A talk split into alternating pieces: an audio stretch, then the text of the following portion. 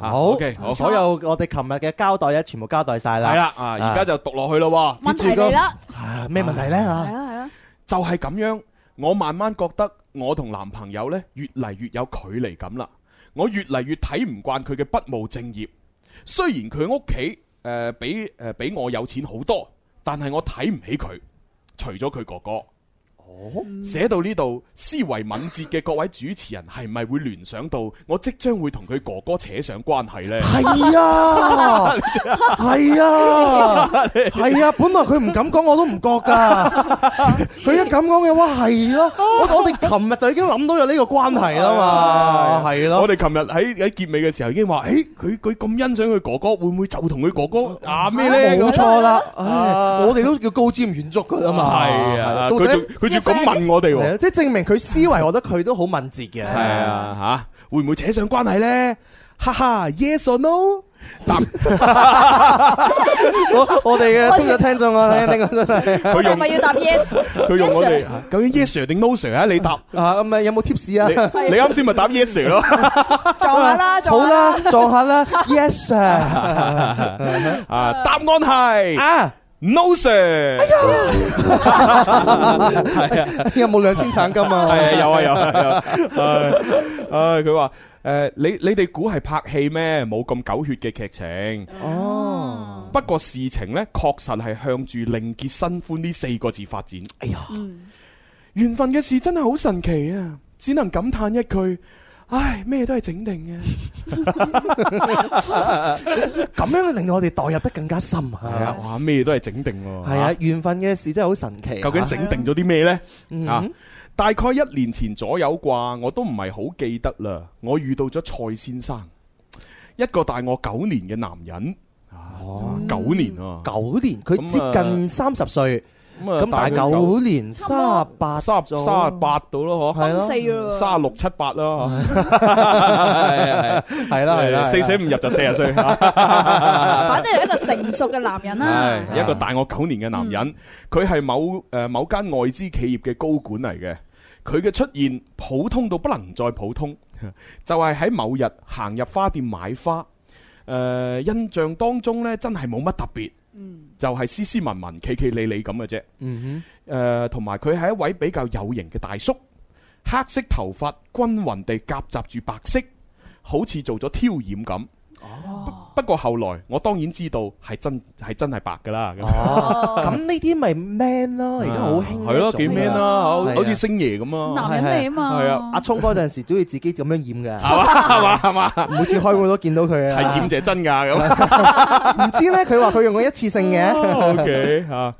誒阿蔡先生呢，每個星期或者每隔一兩個星期就會過嚟我花店度買花，而令我開始留意佢嘅係因為佢每一次都會好認真咁樣睇我畫嘅畫。啊，其實我係讀美術專業嘅，我由細到大都好中意畫畫。嗯當花店上咗軌道之後呢，我一有時間我就會畫噶啦，然後就會將啲畫呢放喺花店裏邊唔同嘅角落嗰度做裝飾，嗯不定期就會更換噶啦。而每次當我有新畫擺出嚟嘅時候呢，佢都會睇得特別之入神。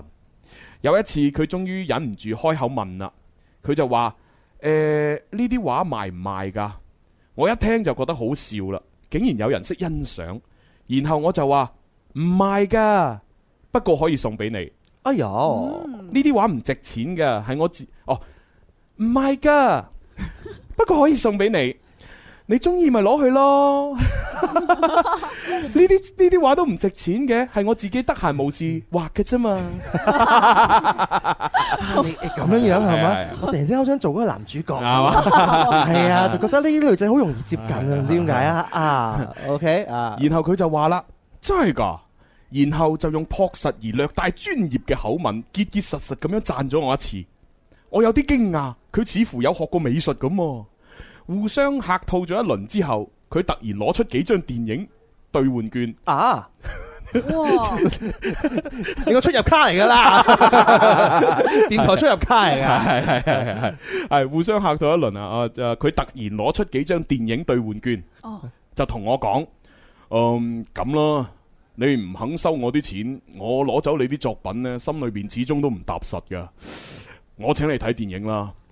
哇！我覺得嗱，我作為一個男仔咁樣樣啊，呢一個呢，即係咁成熟嘅男人呢，嘛係嘛滿滿嘅都係套路。啊，滿滿都係套路啊！滿滿都係套 路，佢做嘅所有嘢，佢每個星期去賣花，欣賞佢對方嘅畫，想問佢對方賣唔賣，最尾拎出呢個電影飛， 我覺得都係有步驟嘅。我唔知，我覺得係咁樣樣啊吓。啊有安排 嘅吓。啊！我請你睇，我請你，我請你睇電影啦！我即時就耍手擰頭啦！我話唔使啦，唔使啦，唔使啦！然後佢就話：你收咗佢啦！我唔習慣佔人便宜啊！啲兑換券其實都係公司派發嘅員工福利嚟啫，唔使錢嘅。哎呀，真係真係有磁性，真係好聽 啊！啊，文文啊，入去後台攞啲瓜子上嚟，攞啲花聲，我哋一邊剝一邊聽。好啊有冇睇電影啊？係聲優朱紅喺度演繹下，嗯嗯嗯 嗯我繼續拒絕，然後佢稍為呆咗一呆，突然好似諗通咗，誒、呃諗通咗一啲嘢，就笑住咁同我講啦。哦，我知啦，你一定係以為我借啲意約你睇電影係咪呢？你放心啦，我純粹係俾你噶，你可以自己約人去睇噶。唉，就咁話啦，嗱，你收咗佢，哦我就攞走你嘅作品，禮尚往來啊嘛。好啦，我走啦。哦，係咁啊啦，哇，有啲似有少少霸道總裁嘅個性喺度啊！你要啦，系你好啦你要啦，我就要你嘅玩啦啊，我就唔會就咁攞嘅啊。禮尚往來係係啊係嘛啊？我走啦。系啦，咁睇個勢，佢真係就咁俾個電影飛交換咗佢嘅畫走咗啦 即係。不帶走一片雲彩，就係帶走佢啲畫。係啊，哇！喺呢啲男人即係啊好似好有魅力咁樣樣喎。跟住點樣發展呢？吓，嗯呢一次呢，就係我同蔡先生第一次除收錢以外嘅談話，亦都係我哋成為朋友嘅開始。後來呢，佢每次嚟買花，我哋誒傾偈呢都多咗啦。我開始知道佢嘅過去，唉、過去嚟啦吓。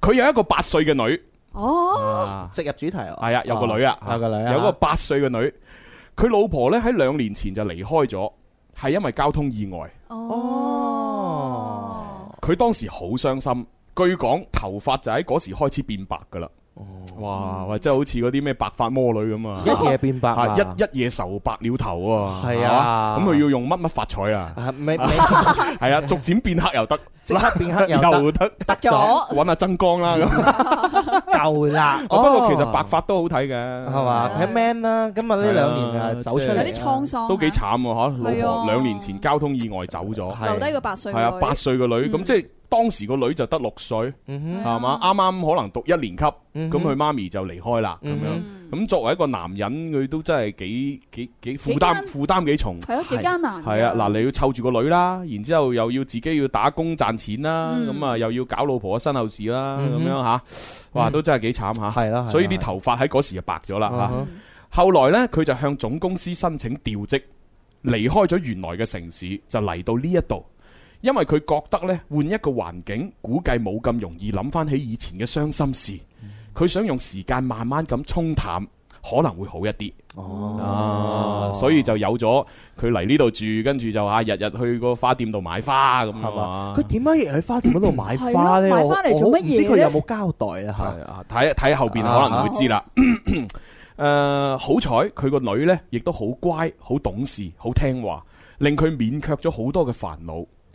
據佢所講呢，其實佢老婆呢都係學美術專業嘅，以前亦都好中意畫畫，所以佢對美術呢就有咗一定嘅了解啦。佢覺得我畫嘅畫同佢老婆嘅感覺好似，於是就被吸引咗啦。哦，所以佢。就嗱，佢後邊寫就被吸引嗯啦，經常嚟我花店度幫襯。係嗯原來所有嘅一切都係因為畫啊畫，係啦，吸引咗係啦佢，先至去買即花係其實個男人本來就都冇諗住買嘅，啊！嗯即係唔係冇冇 keep 住買，但係可能佢買咗第一次，見到誒啲畫咁咁有我老婆嘅 feel 嘅。似曾相識啊，喎。跟住佢就每啊哦隔一兩個星期就過嚟買一次花，就為咗睇啲畫。啊哈啊，啊哦，成件事有少少水落石出啊。查實喂，呢啲係咪真係就就叫緣分咧？嗬，誒，即係佢咪慨嘆咗一句啊，一切都係整定嘅， 係嘛？就係呢個係咪緣分咧？啊我我個人比較即係點樣樣咧，比較陰陰暗啲啊。係嘛？有 有我我覺得似都有套路嘅成係啊有分喺睇度，有套路，啊係啊，話我就所有嘢營造出嚟就話，哦我同佢好似好好似注定一齊嘅感覺啊啊咁樣，我都係接近，我保持保留咯。啊 O K，好。哦 再過咗一段時間，誒、我同佢就再熟悉咗一啲啦。佢就問我有冇興趣賺啲外快，誒、做家教，教佢個女畫畫。哦。於是呢，我又喺我又同父母商量咗一下，覺得其實都可行啊。於是我就答應咗佢啦。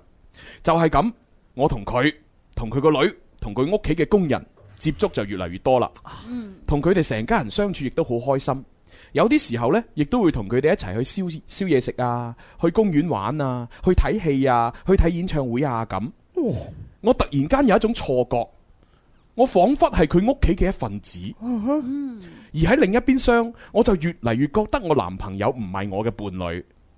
有好多心事，有好多嘅諗法，我慢慢都習慣同阿蔡先生講，而佢會好耐心咁聽，聽完之後就幫我分析利弊，令我有一種好自然嘅安全感。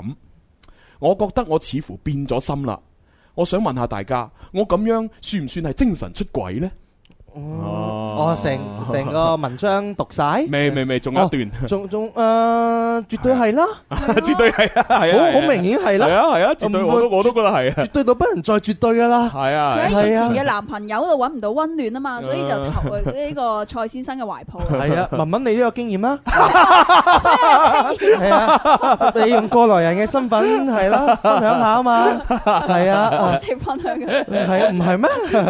哦，我哋答咗佢先啦，係咯，大部分係啦啊，唉，就其實都係㗎啦，因嗯為你雖然你可能同而家個男朋友已經冇你自己一方單方面冇感覺，嗯嗯但係實際上你未同呢個男朋友分手噶嘛？呢、個男朋友其實分分鐘都仲係好緊張你噶嘛，嗯只不過佢成日沉迷打機就少理你，嗯係嘛？好少去理你呢。咁你你你就覺得可能，唉，我其實我都應該同佢分一手，有一種分手嘅錯覺，係啊啦係但實際上未分嘅。啊係啊，係啊咁既然未分手，咁然之後你又覺得誒同阿蔡先生一齊咁有安全感、咁開心，又成日變成佢屋企嘅一份子，咁啊好、啊。明顯就係嘛？係啊，係啦其實嗰封信呢， 到我呢度就結束嘅話呢，我可以好肯定咁樣俾個忠實嘅建議俾佢啊哈嘅，就同呢個蔡先生喺埋一齊啦哦。恭喜你，你揾到人生嘅真愛啊！咁咯喎能夠揾到真愛真係唔容易啊 㗎，係咪？你其實你好簡單，人同人之間呢，做個對比，你就知道啊嗯。你同你嘅男朋友，即係而家嗰個嘅話，有冇咁幸福啊？嗯喺，呢個字裏行間，我完全 feel 唔到你有幸福，你只有嗯抱怨嘅啫。complain 係啦 complain complain 係係啦啦。係啦你同蔡先生一齊就係一個好温馨嘅家庭嘅生活。係啊嗯啦你，只要你唔介意佢有一個八歲嘅女女，能夠和和睦融洽嘅，相處係啦，咁嗯絕對就係 O K 噶啦。好嗱，仲有最後一段讀埋佢，對大家再分析下。嗯哼， 就喺上個月啦，蔡先生咧正式同我表白啦。誒、而佢個女亦都同我講話，佢好中意我。我有啲暈啊，我唔知點做好，但係我內心咧似乎冇抗拒嘅感覺喎。嗯但係我都我都同阿蔡先生講，我話我需要時間考慮。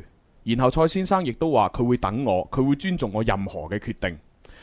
我呢，平時都會成日同父母商量呢樣商量嗰樣嗰樣嘅，但係我今次呢件事就唔夠膽同父母講啦。至於我男朋友呢，佢亦都冇發覺我有任何嘅唔妥，所以呢就好似往常一樣沉迷打機，不務正業。唉，啲男朋友梗係唔要得啦。啊唉，我都唔想理佢啦。唉，我應該咁，唉，我都唔想理佢啊。 應該係咁樣讀。 嬌俏啲啦，咁樣讀嘅話就啊係係啊，係啊，係啊，嚇。所以呢，我真係好想諮詢下各位主持人同埋各位聽眾嘅意見，嗯，同埋各位誒、呃、聽緊節目嘅女性。係。有冇類似嘅經歷？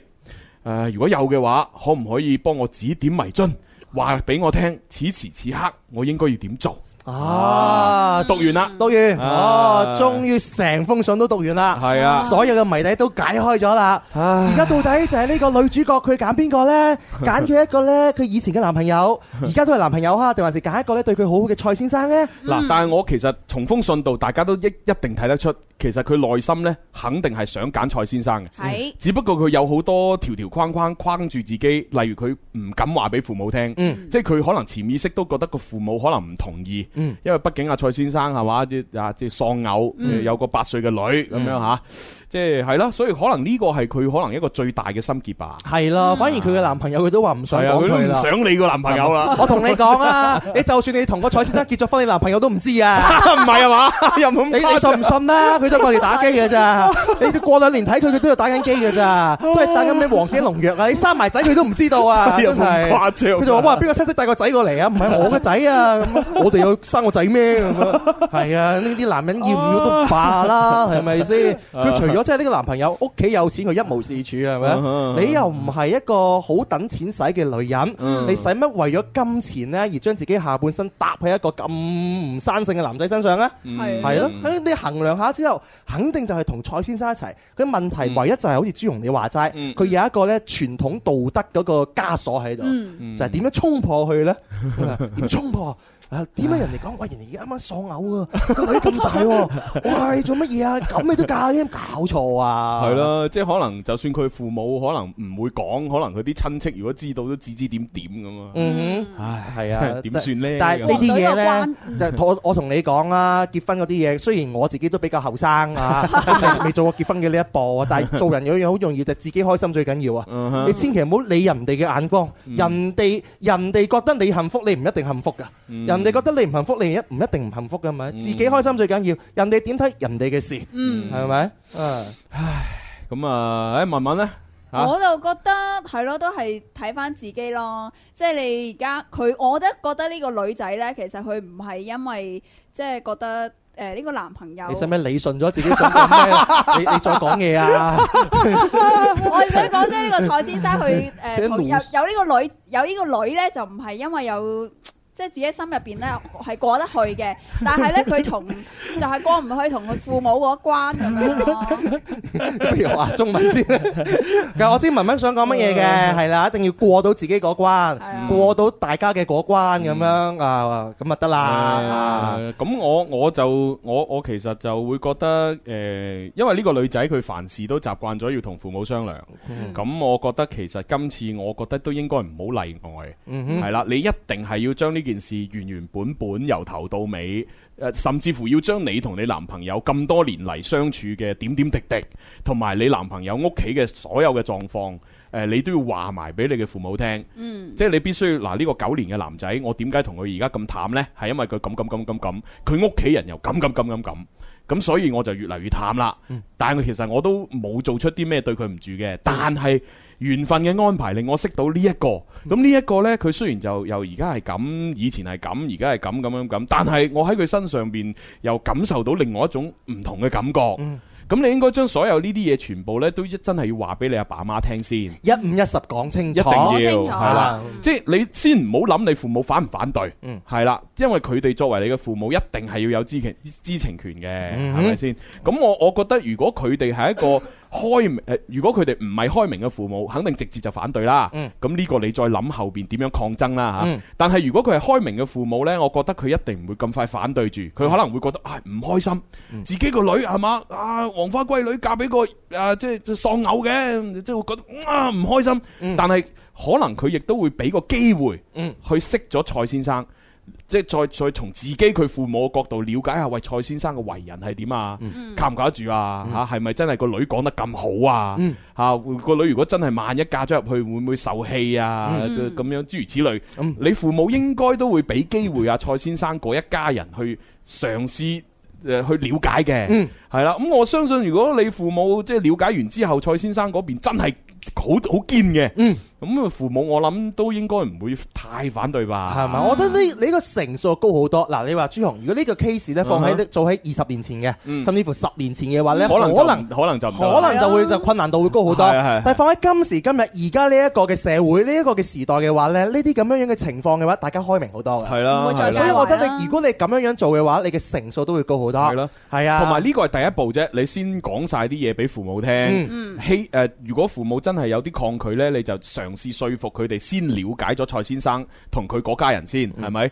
咁但係第二步你都要做嘅喎，就係你要你要解決你男朋友喎。嗯係啊，你唔可以話抌喺度由佢，嗯因為分分鐘可能佢係一個計時炸彈嚟。啊嗯嚇吓，因為你都講啦，係嘛？佢不務正業，而且佢屋企咁有錢，嗯，你知唔知佢？佢你嗯好難預防佢會咩點樣洗橫手啊係嘛嗰啲嘢。係，我覺得你真係要要靜落心嚟同你男朋友好好地溝通，嗯，但係呢個溝通上嘅技巧呢，就真係要要詳細度一啊度啦。係嘛？我加條絕世好橋俾你。 點你啊點啊玩日點啊日點啊見你男朋友佢打緊機啊嘛嚇，打咩都 好，你就唔好理佢打到佢最高潮嘅時候，哇！準備要贏嘅時候，你喺銀包度拎個四十蚊出嚟擺佢面前，哇！ 四十蚊啦，啊一定要四十蚊 啦嚇。點解啊係佢就喺度咪喂，為什麼 要擺四十塊？佢就話： 嘿，很簡單啦，事實擺在眼前 啦，我要跟你分手。 係啊，什麼事實擺在眼前？對哦， 係咁啊得㗎啦， 係啊，嗯反正你都係要揾機會同男朋友講清楚嘅，係啊即係咯，希希望盡快成為你前男友，嗯，咁樣就比較好啲啦。咁啊乾乾淨淨。係啊，免除後患，你以後嘅生活嘅話，我都係好幸福噶啦。嗱，我哋退一萬步嚟講，就算冇蔡先生嘅出現呢，我覺得你呢個男而家呢個男朋友都係要抌噶啦，嗯哼都係要時得候噶啦，係時候換噶啦嗯，九年咯喎，嗯佢都仲係咁唔生性係喎。嗯啊，不務正業咁樣我。我覺得呢，男朋友呢關好容易過嘅啫。嗯個男朋友本身就已經唔頂唔掉啊，咁啊可能係佢分分鐘佢中意打機啊，都多過中意你啦，係咪先？ 即係係啊擺。咗一個誒朱紅喺度，一個蕭公子喺度，係人都會揀朱紅哦咁啦，咯點會揀蕭公子啫？ 唉咩咩邏輯嚟㗎？喂，講緊啊唔係打機，呢呢個係一個擦鞋嘅邏輯。你揾人嚟試下試下，如啊果你個男朋友嘅話，你啱啱沖完涼出嚟啊，着到好 sexy 咁樣嚇， 佢喺度打緊機，睇下佢望你就望望部電腦啊。係啊咁如果男朋友撲埋嚟點算啊？咁樣樣啊，從長計議 咯。你啲人啊，你啲人。但係就就事論事，我覺得佢呢個男仔唔會咁樣樣做嘅。嗱，咁，啊，反正我哋主持人嘅意見就俾完啦。咁但係可能啲聽眾同埋觀眾嘅意見可能會更加有效。係因為可能有啲真有類似經歷，或者身邊有啲咁嘅朋友，咁、嗯啊希望大家咧都可以喺我哋微博上面留言啦。因為微博咧就呢位啊啊啊安嗯安怡，嗯安佢怡，睇得到啊嘛。係嗯如果喺微信留言咧，佢就睇唔到啦。係啦，我哋只能夠係截圖或者話翻俾佢知先睇到 啊。咁佢聽緊節目嘅朋友，啊而家睇緊視頻直播嘅朋友，有啲咩心底嘅説話想同我哋分享，唔同嘅平台都可以留言。係咁啊，今日就多謝晒收音機網絡同埋現場咁多位朋友嘅支持啦。念舊念到什麼，愛遇遇到什麼，但又為了什麼？命運沒有若果，慾望若有後果，願望又要怎結果？誰願你表白，寧願我選擇。何謂錯？對過也能出錯。誰亦有感情，情亦有生命。停頓了，哪個會來找我？只因剛好經過。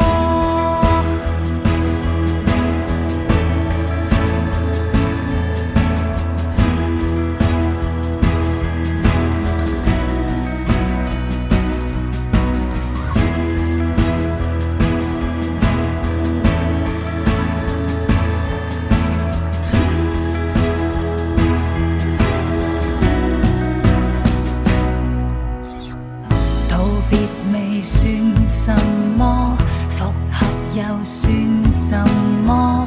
但又害怕什麼？共聚越見越多，共住越愛越少，日後或要揀更多。誰願你表白，寧願我選擇。何謂錯？對過也能出錯。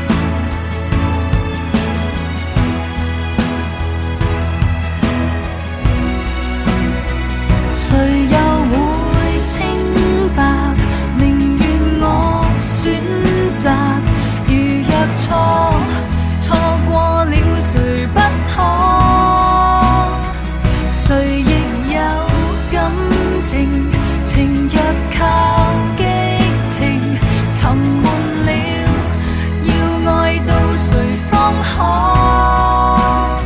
谁愿意拣择？其实怕选择，相见若似最初。